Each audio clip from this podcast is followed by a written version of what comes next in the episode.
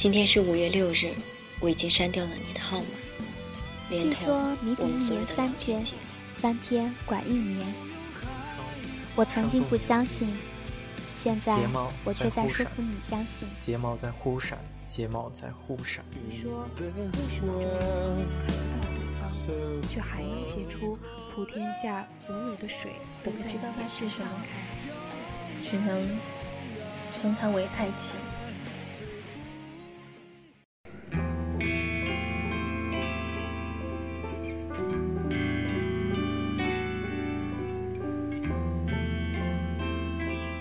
各位亲爱的听众朋友们，大家周五好，这里是摇滚天堂摇滚故事季播栏目，我是主播白主任。本期乐队故事为你讲述《给自己一枪》，原作者秋雨。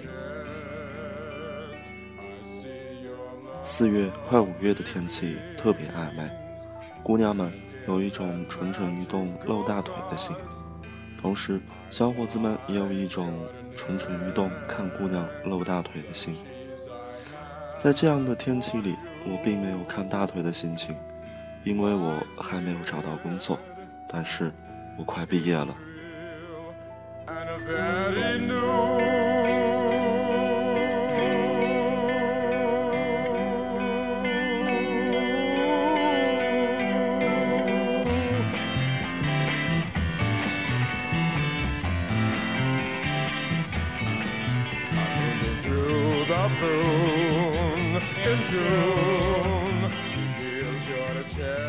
这显然是一件非常令人紧张和沮丧的事情。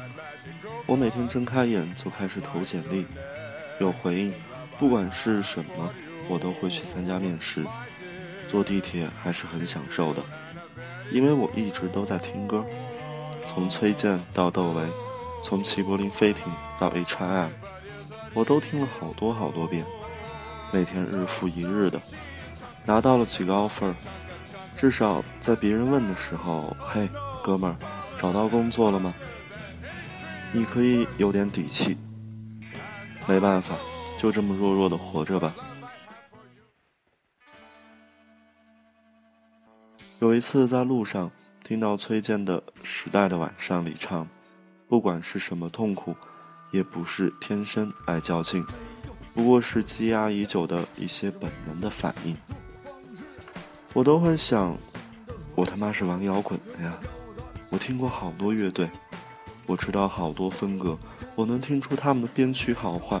我接受的文化熏陶是自由和理想，我干嘛要屈服于现实，每日奔波呢？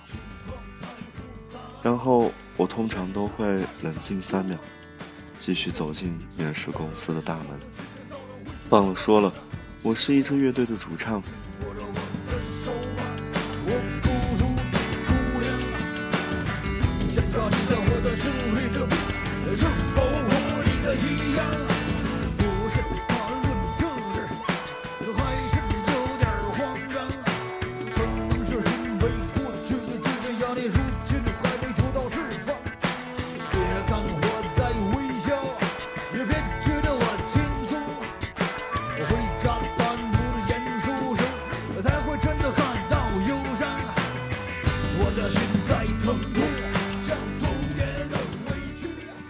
学里也在努力学习，想着考个研，认真学习专业知识，为祖国的金融事业做点贡献来着。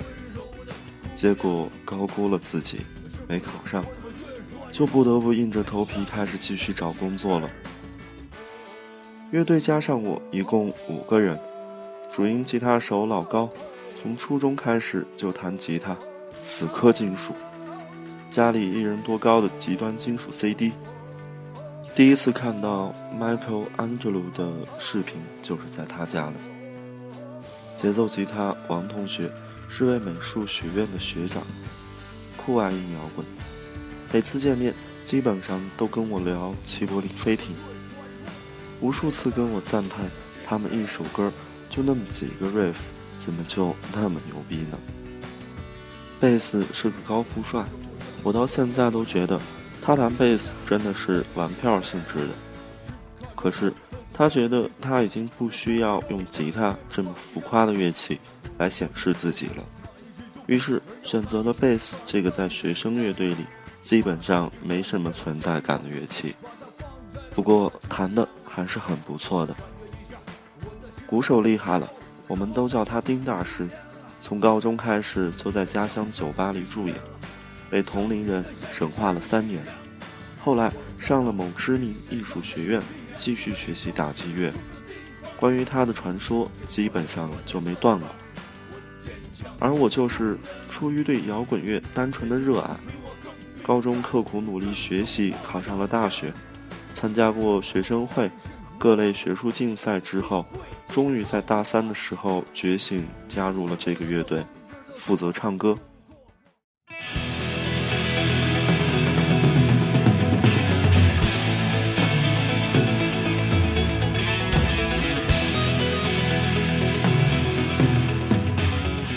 周围玩乐队的朋友都说我一点也不摇滚，因为我不会抽烟，也不能喝酒，我也没有紧身牛仔裤跟小皮裤。记得第一次去酒吧演出，演完了，台下有两个妹子递给我烟，我说那个我不会抽，然后他俩又说那就喝酒吧，我说我不能喝。他俩特别惊讶且一致地问了我一句：“那你玩乐队干嘛呀？”我竟一时语塞。我要说我是因为热爱摇滚乐，估计会觉得我是在装逼了，所以我选了一个比较轻佻且非常让人信服的理由。我说我为了把妹，皆大欢喜，他们信了，我也不尴尬了。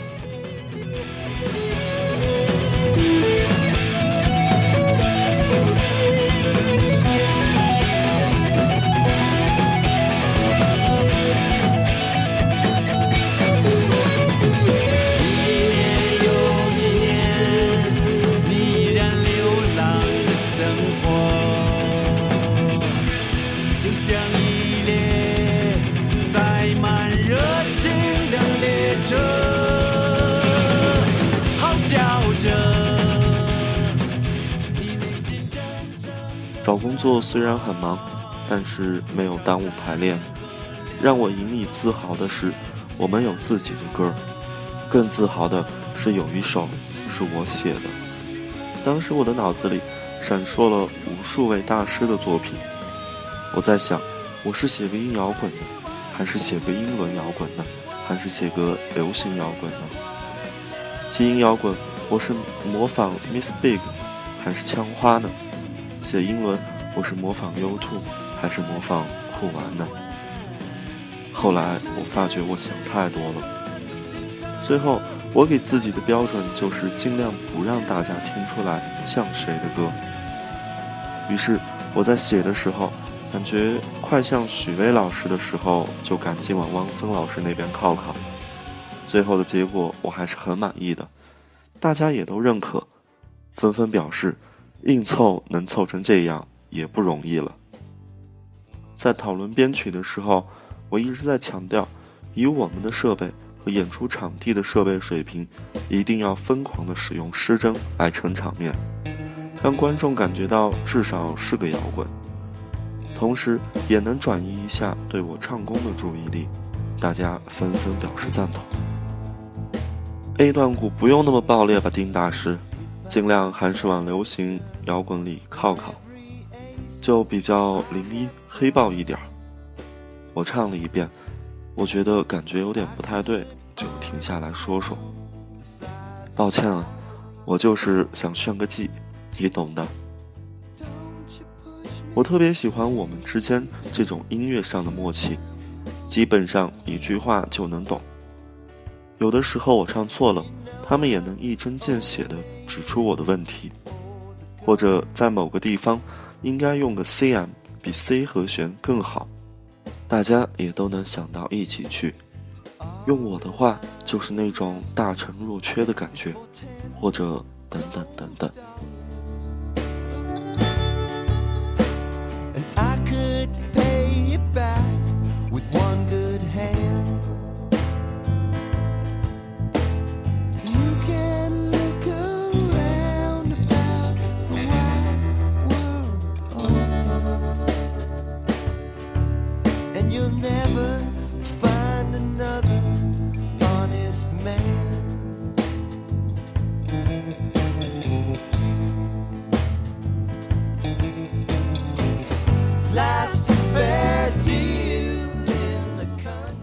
记得第一次见面说要组乐队，我们几个在学校的地下室里，我最后进去的。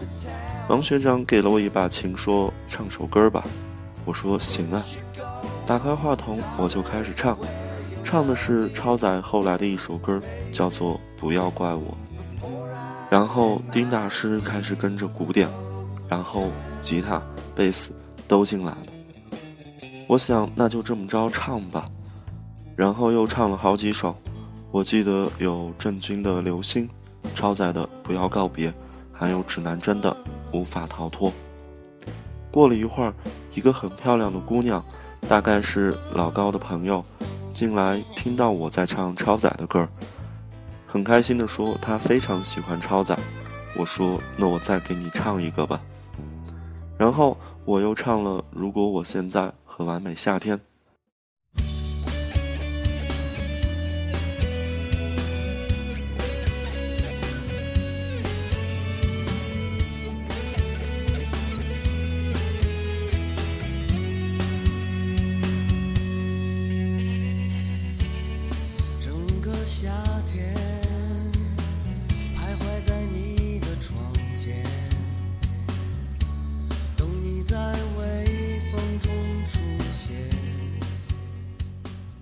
突然有一天，老高跑过来说：“我联系了一个演出，咱们去吧。正好咱有两首歌，再随便排两首就能上了，还有钱拿。”学金融的我一听有钱拿，一拍即合。两首原创，一首是我自己写的那个，另外一首是老高写的。当时他一个人在地下室边弹琴边写，给我打电话说：“哥们儿，我写歌呢。”快下来给我点灵感吧！我一想，他这个级别的吉他手让我去帮他找灵感，我这简直是受宠若惊啊！我就下去了。下去之后，他跟我哼了半天，我觉得确实很牛逼。但是他跟我说他写不下去了。我说：“那咱们一个和弦一个和弦的试吧。”最后竟然成功了。直到后来。他阅历知识丰富了之后，他跟我说了一句话：“哥们儿，我觉得当时咱俩一个和弦一个和弦式，简直太傻逼了，就好像一个处男，一个片儿一个片儿的看，看哪个更让自己兴奋一样。”其实我还挺怀念那种处男的日子，不光是在地下室里写歌，别的也一样，感觉很简单，很快乐。演出的地方在五道营，小型 live house 的感觉真的好。我们是第四支乐队，前两支乐队是兄弟学院的半专业队，一支乐队是流行朋克，另一支是英式。演的都是自己的歌，当时我们都有点紧张，觉得还是很有差距的。第三支乐队是一支特别特别朋克的三人乐队，现场特别棒。当时我彻底心虚了，我想这尼玛怎么比啊？但是只好硬着头皮上了。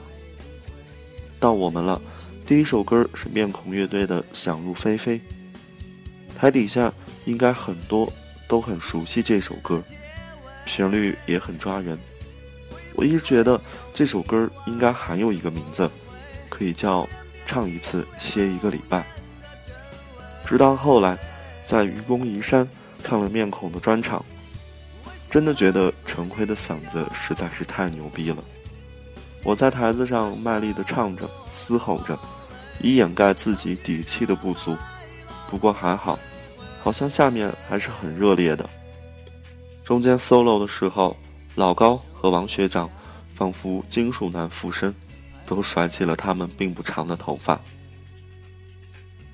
第二首歌。是超载的完美夏天。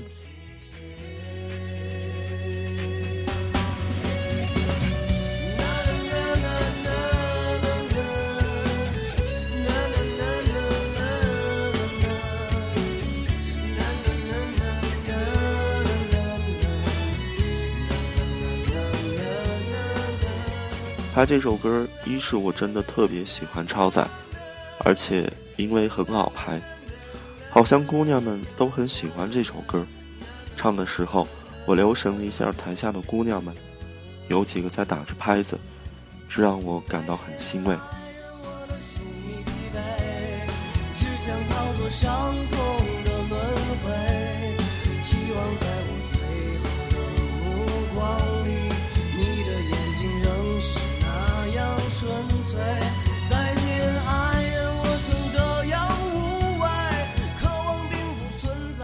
第三首是我自己写的那首歌，这感觉就像把自己的孩子带给大家看一样。唱完我问台下好听吗？下面的姑娘小伙子们都说好听。虽然我也知道，可能他们也没仔细听吧，但是当时的我自信心真的爆棚了。记得达达有一首歌的歌词有这么一句：“写歌就像那个一样，渴望着那阵儿。”爽，我当时就是这样的感觉了。最后一首歌是老高写的那个，编曲的时候，我们尽量让它变成一首很重型的歌，于是整首歌基本上都是用失真纹下来的。间奏的时候，我看了看大家的表情，都好投入，瞬间感觉我们五个人形成了一个还挺强大的气场，就好像。游戏里英雄人物在蓄积真气，等待最后发射。最后一句唱嗨了，最后一个字儿我高了一个八度，破音了，直接变成了干吼，发音位置特别靠前，压迫着嗓子疼。但是我感觉到大家都在发射真气，直到结束的时候，我知道我们这场演的还不错。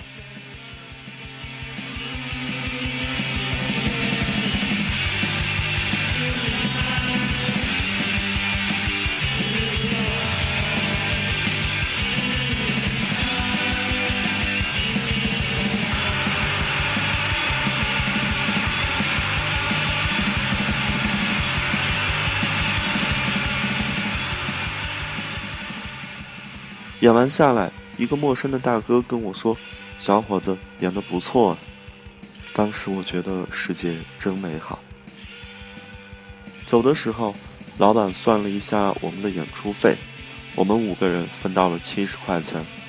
当时我就坚定了我坚决不以摇滚乐为生的想法，拿着这点钱出去打车。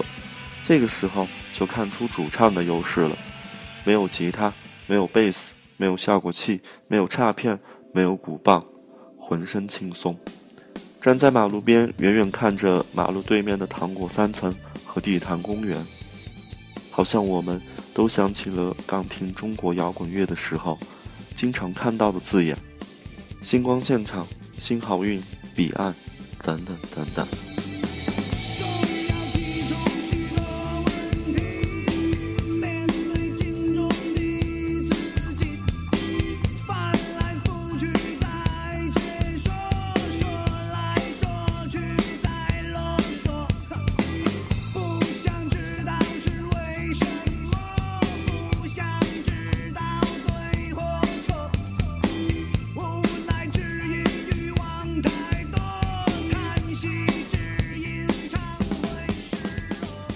日子就这么特别没劲的过着，大家都有自己的事情要忙。我也经历了一次次失败之后，找到了一份我还满意的工作。眼看就要毕业了，我们几个吃了顿饭，非常平静的在解散乐队这件事情上达成了一致，也没什么仪式感，也没什么悲伤，因为我们知道乐队其实不重要，重要的是我们真的真的喜欢摇滚乐。这样说很矫情，但是是真的。工作了之后，我还是会经常弹琴、唱唱歌，我也会给同事唱我自己写的歌，然后有想法了，也会把旋律记下来。睡觉前，偶尔也会想起以前玩乐队的日子。越长大，日子可能会越来越现实。每当我被一些现实的东西弄得心神不安的时候，我都会选择听歌，贝斯、吉他、鼓的声音，就好像冲我脑袋开了一枪，使我暂时清醒，不疼痛也不难受。只是提醒自己，这个世界有时候有点脏，但是精神世界只要想，还是可以非常干净的。本期乐队故事给自己一枪到这里就讲完了，下周将为您讲述一个北京资深骨肉皮的故事，欢迎各位的收听。我是本期主播白主任，感谢本期乐队故事原作者秋雨，责编阿森，这里是摇滚天堂，我们下期节目再见。